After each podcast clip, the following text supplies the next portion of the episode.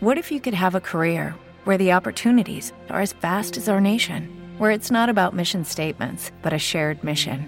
At U.S. Customs and Border Protection, we go beyond to protect more than borders from ship to shore, air to ground, cities to local communities. CBP agents and officers are keeping people safe. Join U.S. Customs and Border Protection and go beyond for something far greater than yourself. Learn more at cbp.gov/careers.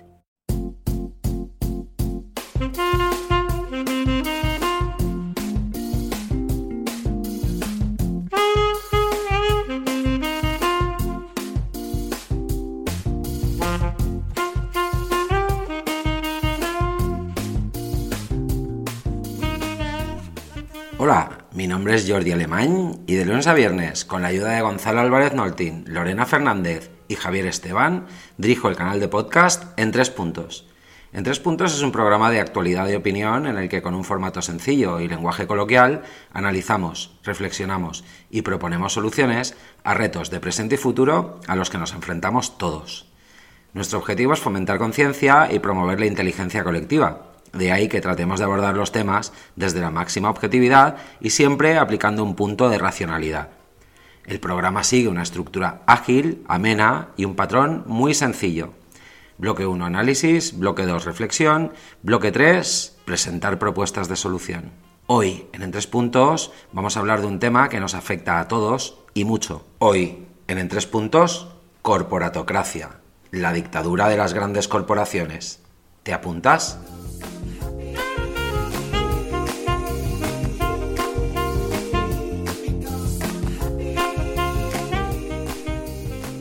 Bueno, y vamos a ir con el bloque 1 del programa de hoy, Corporatocracia, la dictadura de las grandes corporaciones.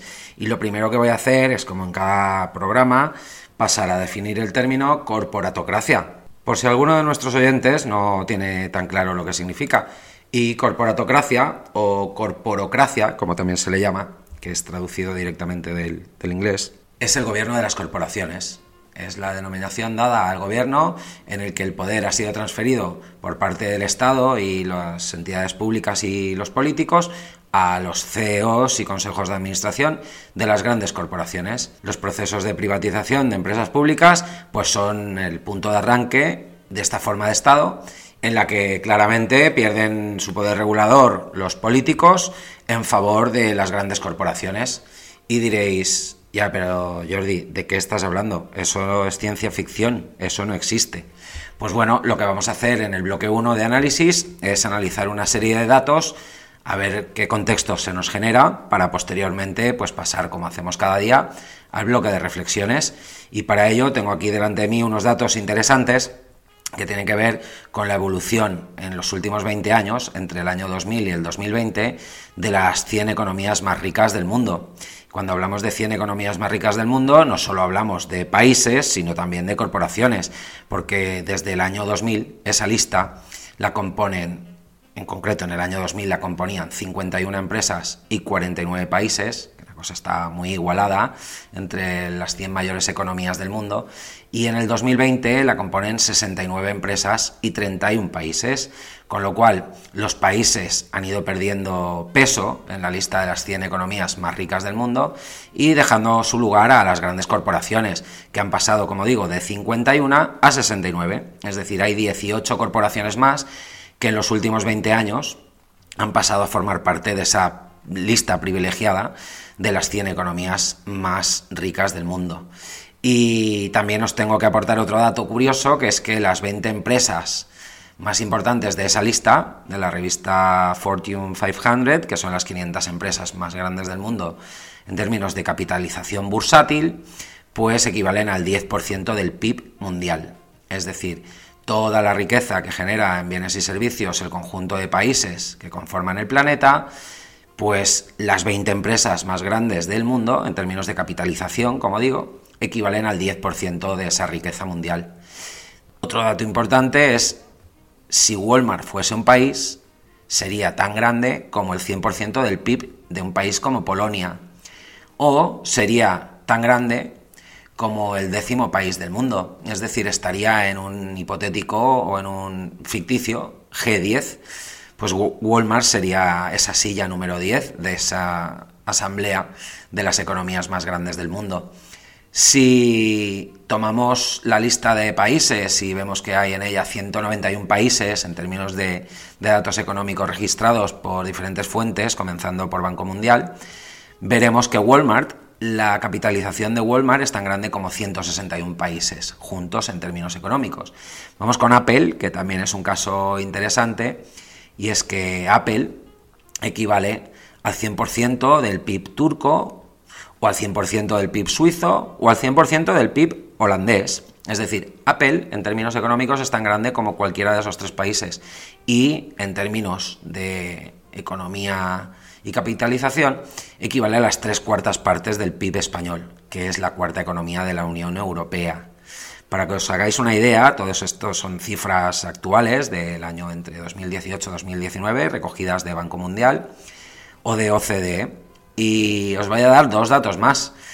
Con esto vamos a cerrar el bloque de análisis porque creo que la foto está bastante clara ya, pero bueno, os diré que Samsung es la compañía más grande de Corea, concentra una capitalización bursátil del 20% del PIB coreano, que es la economía número 27 del mundo. En términos de economía, Corea ocupa esa plaza 27 del ranking de la OCDE y Samsung representa el 20% de su PIB.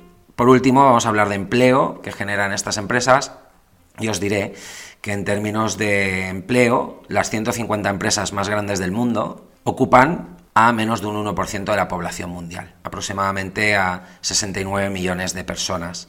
Es lo que emplean esas 150 empresas más grandes del mundo o que encabezan la lista Fortune 500, como hemos hablado antes.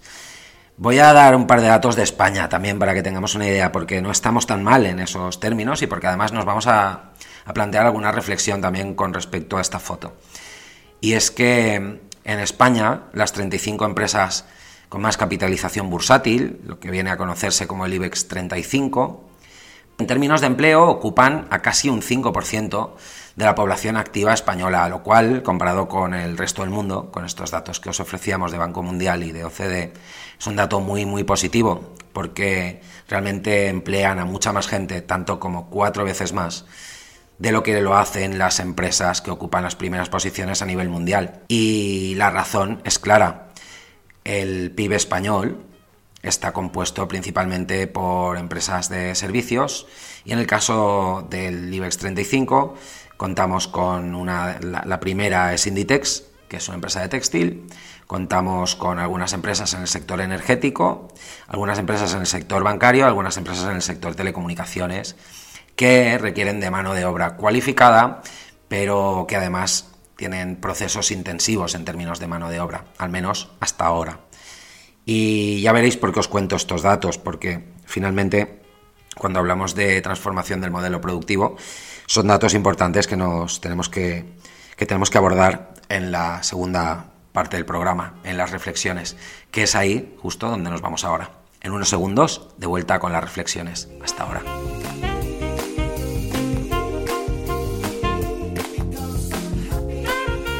Bueno, pues vamos ya con el bloque 2, las reflexiones. Y hoy el programa, la verdad es que genera un montón de preguntas, ¿no? Porque si nos ponemos a mirar hacia atrás en la historia, pues la realidad es que el gobierno siempre ha estado en manos de, de alguien y, así debe ser, porque también es cierto que si no el sistema y la sociedad sería un completo caos.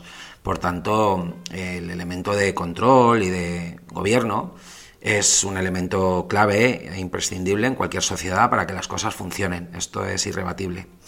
Pero cuando uno mira, como digo, años a, pues se da cuenta que cinco siglos antes de Jesucristo nos gobernaban básicamente filósofos y guerreros. Eh, a partir del año 300 después de Cristo, cuando la caída del Imperio Romano, pues nos empezaron a gobernar reyes, básicamente monarcas y latifundistas. Llegamos al 1700, entre el 300 y el 1700, a esos monarcas y latifundistas.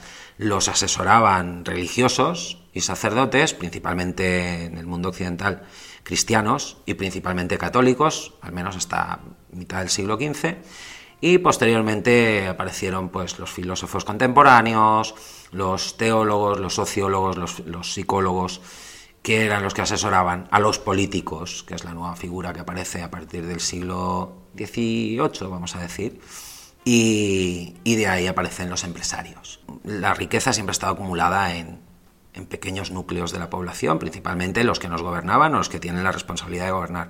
Lo que ha ido cambiando, si nos damos cuenta, es que hemos pasado de que fueran monocracias a que fueran democracias. Y por el medio, pues a base de muchas luchas, pues las monocracias pasaron a ser teocracias, las teocracias pasaron a ser monarquías más o menos dictatoriales, eh, las monarquías pasaron a ser repúblicas y democracias, y las democracias actualmente se han convertido, como estamos abordando hoy, en corporatocracias. Y la primera pregunta es, ¿en qué momento le vendimos nuestra alma al diablo? ¿O nadie se ha dado cuenta que desde básicamente desde hace 100 años, pero especialmente en los últimos 30 años, la concentración de riqueza en esas grandes corporaciones crece a un ritmo vertiginoso. Nadie ha visto los datos que hemos visto en el bloque 1, porque se publican cada año. Y la siguiente pregunta, haciendo autocrítica, es, ¿quién es responsable de esta situación? ¿Son los políticos los responsables de esta situación? ¿O nos autoengañamos echándole la culpa a los políticos cuando realmente todos, y digo todos, acabamos comprando en tiendas de Inditex, acabamos usando la electricidad de Iberdrola, acabamos pidiéndole créditos a CaixaBank o acabamos comprando productos principalmente de esas empresas. Porque si no, explicadme, y esta es la, la tercera pregunta, ¿cómo han alcanzado esas empresas esa cotización bursátil? ¿Gracias a quién? Nos ponen una pistola en la cabeza los de Apple o los de Samsung para comprarles móviles. Nos ponen una pistola en la cabeza los de Microsoft, Facebook o Twitter para que estemos todo el día enganchados a la pantallita. ¿Os han obligado alguna vez a comprar ropa en China, a comprar en Amazon, a comprarle a Alibaba o comprarle al Primark, a suscribiros a Spotify, a suscribiros a Netflix, a, no sé, todo, pensar en todo lo que hacéis cada día. Un ejercicio interesante os propongo, reflexivo. Calculad cuánto os gastáis al mes en ocio y en tecnología y en comercio electrónico y calculad cuántos de esos euros van a las grandes corporaciones y cuánto os gastáis en comercio local, en comprar la ropa aquí, ropa producida en España, cuánta calzado compramos en España, cuánta tecnología española y cuánto nos gastamos en el pequeño comercio, sobre todo, en la pequeña empresa. En términos de energía, cuánto gastamos en luz y a quién se lo pagamos, porque en el IBEX hay varias eléctricas o energéticas, vamos a llamarlas. Y vamos a plantearnos ahora otra serie de preguntas. ¿Qué sentido tiene pelearnos con el vecino por la política? ¿Realmente creemos que los políticos tienen la capacidad de pasar de las empresas del IBEX 35, cuando 35 empresas españolas venden tanto como el 38% del PIB, que es lo que han vendido según los últimos datos presentados, y además pagan, porque este es un dato que a veces yo creo que se cuenta mal, las empresas del IBEX pagan en términos de impuesto de sociedades pues aproximadamente un 28% de sus beneficios. Es decir, si en el 2019 presentaron aproximadamente unos 30.000 millones de beneficios, redondeando las cifras, pues vinieron a pagar aproximadamente unos 8.500 millones de euros en impuestos, lo que representa casi un 7% del PIB y además casi un 5% del empleo de todo el país. Pero más allá de España y de su IBEX 35, volvamos a la corporatocracia, y, a esos datos que hemos presentado en el bloque 1. Y la pregunta es, ¿tenemos conciencia de que cada vez más con nuestra actitud lo que hacemos es apoyar al crecimiento de esas 150 empresas que en breve dominarán el mundo? ¿Tenemos conciencia de que somos el producto con el que monetizan empresas como Facebook, como Twitter o como recientemente TikTok y que nuestros datos son el mayor activo de cualquiera de esas grandes corporaciones? ¿Tenemos conciencia de que con cada vídeo que visualizamos estamos generándole ingreso a esas empresas que ya dominan el mundo a su antojo? ¿Somos conscientes de que en menos de 10 años el mundo va a estar en manos de las tecnológicas, las energéticas y las farmacéuticas barra petroquímicas? Esa es la última pregunta que os formulo antes de pasar al hoy extremadamente difícil bloque de soluciones. En unos segundos estoy de vuelta con todos vosotros. Hasta ahora.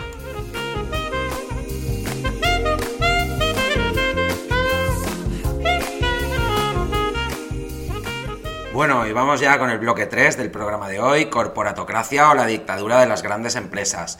Y cerrábamos el bloque 2 diciendo que hoy resultaba difícil plantear soluciones y la realidad es que así es, porque si bien en otras ocasiones abordamos problemas que tienen mucho que ver con la toma de decisiones políticas o con la poca calidad de nuestros gobiernos, Hoy estamos hablando de un problema que requiere de una gran colaboración y sobre todo de la participación del conjunto de la sociedad, de todos nosotros, de cada individuo, y de ahí que resulte tan difícil. Pero no obstante, hemos preparado una lista con tres soluciones, como no podía ser de otra manera, pero antes de pasar a leer las soluciones, lo que quiero hacer es dar lectura brevemente a la lista de las 20 empresas más grandes del mundo y no os las voy a leer una a una, pues sería muy aburrido, pero sí que os quiero dar algún dato muy relevante, ¿vale? Para que continuemos recordando el contexto que nos ha traído a preparar el programa de hoy.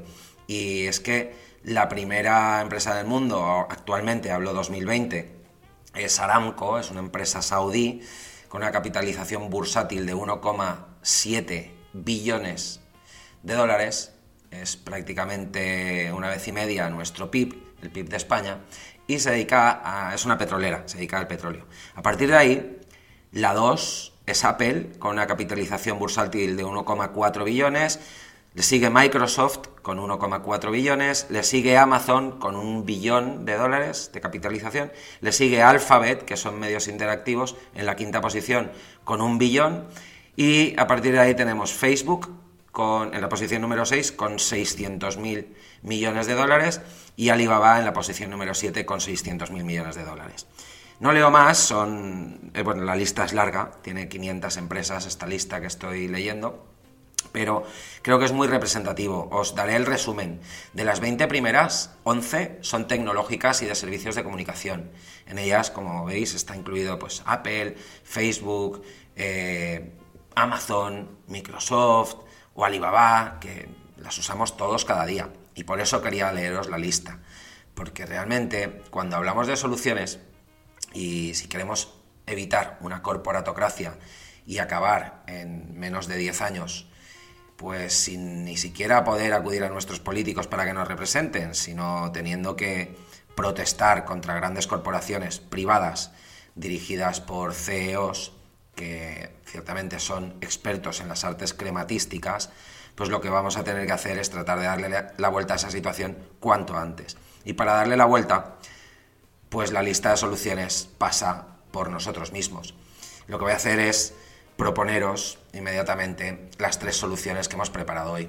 Y la primera es educación ética. Educación ética que más allá de que nuestro gobierno nos eduque o no nos eduque o modifique los planes de educación o deje de politizar con las legislaciones eh, sucesivas que tienen que ver o que atañen a la educación en España, a la educación pública, lo que podemos hacer también es educarnos de modo propio y de forma autodidacta en cuestiones como el desarrollo de valores éticos y sobre todo en inculcar a nuestros chavales y en nuestros entornos de manera individual y colectiva, pero sin necesidad de acudir o de protestar a nuestros políticos, pues esos valores éticos y esa cívica que sin duda son elementos fundamentales en el buen gobierno y en el desarrollo de cualquier sociedad. Así pues, punto uno, proponemos que de forma autodidacta leamos más filosofía clásica.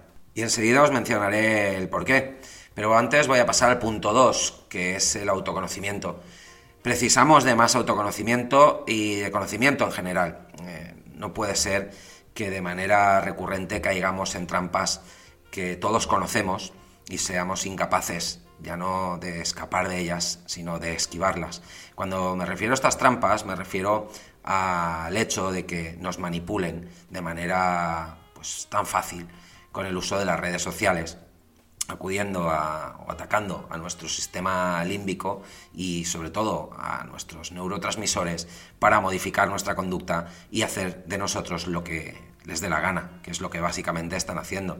No podemos olvidar que todas estas grandes corporaciones, tanto Facebook como Google barra YouTube, como Instagram o LinkedIn, pues ganan elecciones. Lo hemos visto en casos como en Brasil con Bolsonaro, en Estados Unidos pues primero con Obama, que ganó porque hizo un uso excelente de las redes sociales, posteriormente con Trump y el caso de Cambridge Analytics, y bueno, lo hemos visto en Europa también con el Brexit, que ganó contra todo pronóstico gracias al uso que hizo, hicieron los partidistas de, de la salida de la Unión Europea de las redes sociales, o aquí en España con movimientos como Vox y ah, previamente con Podemos, que eran pues los expertos y se enorgullecían de ello, del manejo de las redes sociales.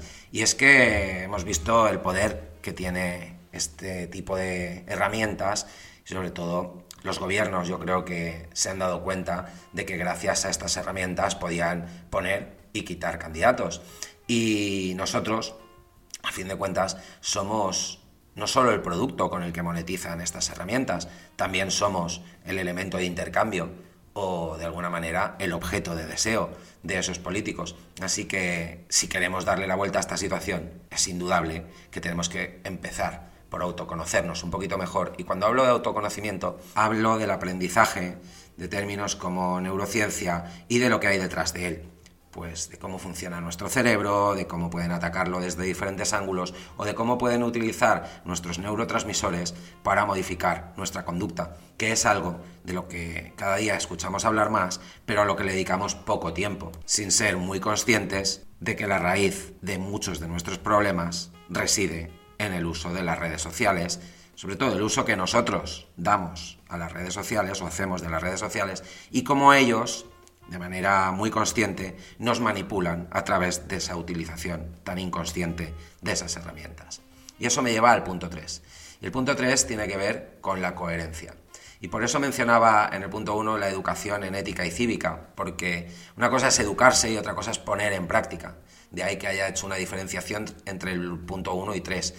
Creo que todos sabemos que las teorías son muy fáciles o resultan generalmente fáciles de aprender. Lo realmente difícil no es saber, sino poner en práctica, sino hacer.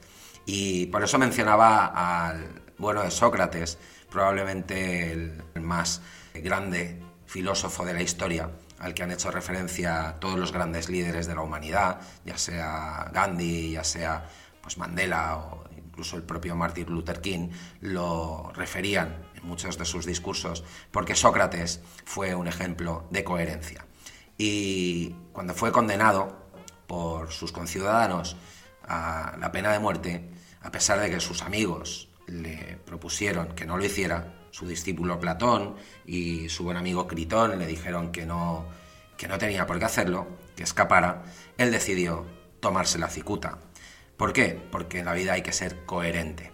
Y quiero cerrar este bloque de soluciones haciendo un llamamiento a la coherencia y recapitulando en estas tres soluciones. La primera, tratemos de tener un poquito más de ética, pero no apuntemos necesariamente a nuestro sistema educativo. Uno se puede autoeducar.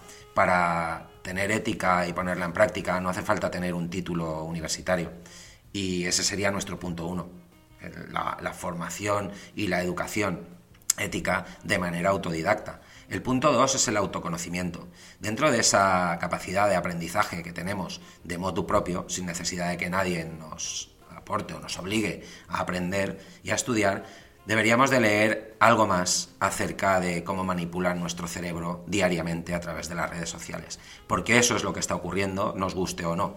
Y por tanto el punto 2 de la lista de hoy tiene que ver con el autoconocimiento. Y el punto 3 tiene que ver con la coherencia, que siendo una virtud que ya los clásicos, 500 años antes de Cristo, pues conocían perfectamente, parece que en el mundo actual pues no tiene mucha presencia. Y es que vemos comportamientos incoherentes en todos los estratos de la sociedad, pero a los que nos gustaría apuntar es a nosotros mismos, porque la realidad es que el mundo actual está como está, en buena parte, porque cada uno de nosotros, cada individuo de nuestra sociedad hace poco uso de la ética, se conoce muy poco y resulta muy incoherente. Quiero cerrar con una frase de Gandhi, que además era gran admirador de Sócrates, y quiero cerrar con esa frase tan famosa que decía, sé el cambio que quieres ver en el mundo. Y esa es la solución al problema de la corporatocracia y prácticamente a la mayoría de nuestros problemas. Hasta aquí el programa de hoy.